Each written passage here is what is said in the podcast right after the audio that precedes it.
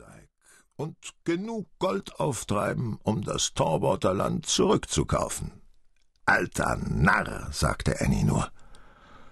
Dafür brauchtest du dreihunderttausend und mehr, versuchte William dem Alten das Maul zu stopfen. Ich könnte dreihunderttausend und mehr auftreiben, wenn ich nur dort wäre, erwiderte der Alte gelassen. Gott sei Dank kannst du nicht zu Fuß dahin, sonst gingst du sicher los, zeterte Mary, und das Schiff kostet Geld. Ich hatte mal Geld, sagte ihr Vater zerknirscht. Na schön, und jetzt hast du keins, also vergiss es, schlug William vor. Diese Zeiten sind vorbei, und das Bärenfangen mit Bill Ping auch. Es gibt keine Bären mehr.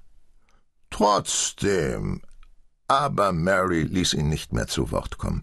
Sie nahm die Zeitung vom Küchentisch und wedelte damit wild unter der Nase ihres betagten Vorfahren herum. Was sagen die Klondiker? Da hast du's schwarz auf weiß.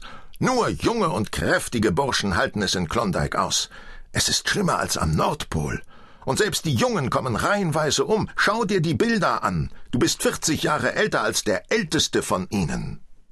John Torwater sah sie sich an, aber sein Blick wanderte zu den Fotografien auf der überaus sensationellen Titelseite.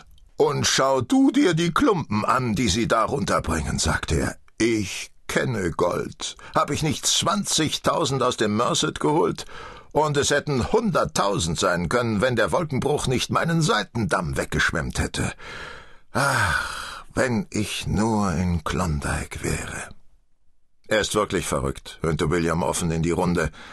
Nett, wie du mit deinem Vater sprichst, tadelte ihn der alte Torwater sanft. Mein Vater hätte mir mit einem Knüppel die Seele aus dem Leib geprügelt, wenn ich so mit ihm gesprochen hätte. Aber du bist verrückt, Vater, begann William von neuem. Wahrscheinlich hast du recht, mein Sohn. Mein Vater war es nicht. Er hätte es getan. Der Alte hat einen von diesen Artikeln über erfolgreiche Männer über vierzig gelesen, spöttelte Annie. Und warum nicht, Töchterchen? fragte er. Warum sollte denn ein Mann über siebzig nicht mehr erfolgreich sein? Ich bin dieses Jahr gerade siebzig geworden, und vielleicht hätte ich Erfolg, wenn ich nur erst in Klondike wäre. Wo du nur leider nicht hinkommst, fiel Mary ihm ins Wort. Na dann, seufzte er, wenn das so ist, kann ich ja ins Bett gehen.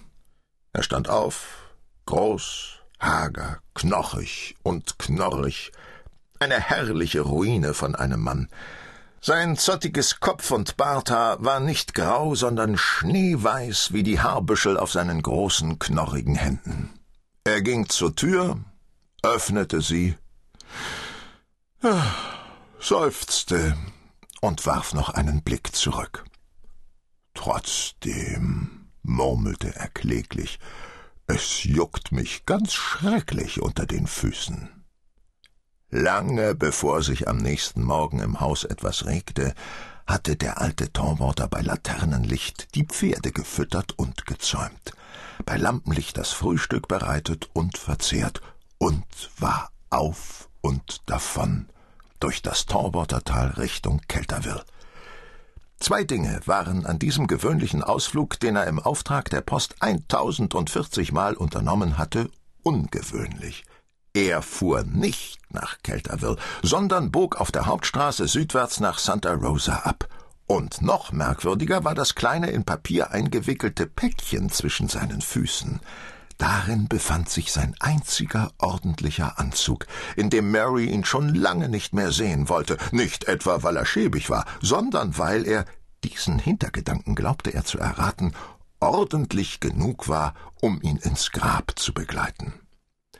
In Santa Rosa verkaufte er den Anzug ohne zu zögern für zweieinhalb Dollar an einen Trödler.